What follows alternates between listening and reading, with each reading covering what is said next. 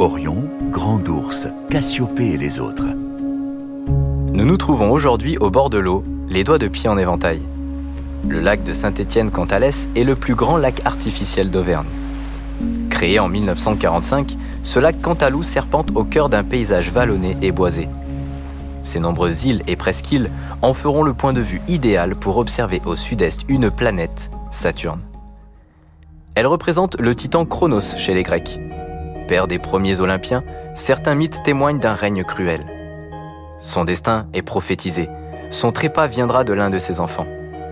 Pour ne pas perdre son trône, il les dévora un par un. La malédiction finira toutefois par s'accomplir avec sa femme Rhea, qui préserva leur sixième enfant, Zeus. Il sauva sa fratrie et l'exila au Tartare. Un autre mythe parle de son aventure avec une océanide, Philira. Prenant l'apparence d'un cheval, cette relation permit la naissance de Chiron, centaure connu pour sa sagesse et ses connaissances, précepteur de héros comme Héraclès, Achille ou Asclépios.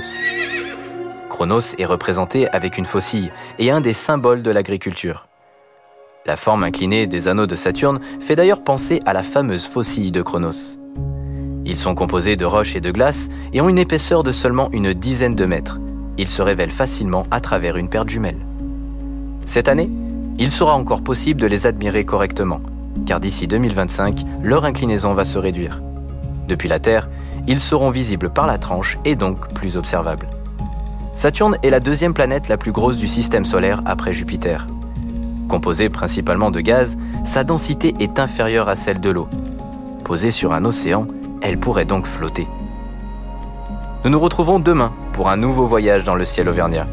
En attendant, n'oubliez pas que l'astronomie permet de s'évader et les histoires de rêver.